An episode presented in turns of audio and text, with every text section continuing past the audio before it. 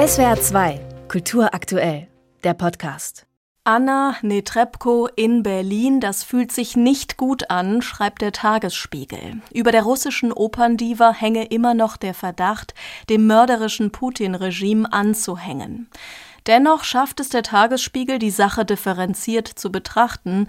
Soll sie singen in den höchsten Tönen? Man kann ja niemand zu bestimmten Aussagen pressen und niemand ist gezwungen, in die Oper zu gehen. Andererseits, wer sonst als Netrebko könnte auf russischer Seite Putin öffentlich verurteilen? Und dann ausgerechnet auch noch die Shakespeare-Geschichte von Lady Macbeth, die ihren Mann zum Morden antreibt, die lasse sich in der heutigen Lage, zumal von einer Russin, wohl kaum neutral darstellen.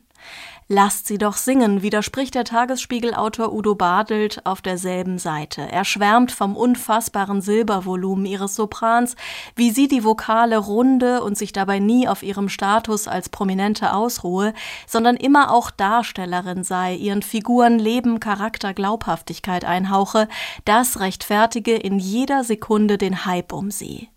Was ändert es, sie auszuladen? Putin wird deshalb seinen Angriffskrieg nicht beenden. Künstler und Künstlerinnen sind keine besseren Menschen. Sie sind fehlbar. Richard Wagner war Antisemit. Richard Strauss hat sich anfangs von den Nazis einspannen lassen. Wilhelm Furtwängler fast bis zum Schluss. Jeder sollte für sich entscheiden, wie sehr das seinen Musikgenuss beeinflusst. So beschreibt Udo Badelt im Tagesspiegel das alte Dilemma um die Trennung von Künstler und Werk.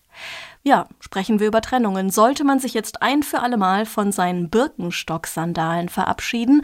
Das fragt sich Anna Holland in der Taz. Das Unternehmen aus dem Westerwald soll demnächst an die Börse gehen und die Autorin räumt ein, für die junge Generation Z ist ganz klar, Birkenstocks sind cool, nachhaltig und feministisch. Denn sogar Barbie trägt jetzt lieber die bequemen Lederlatschen statt unbequem hoher Pumps. So präsentiert sich die Marke zumindest in dem Kinohit und landet damit damit einen riesigen Marketingerfolg.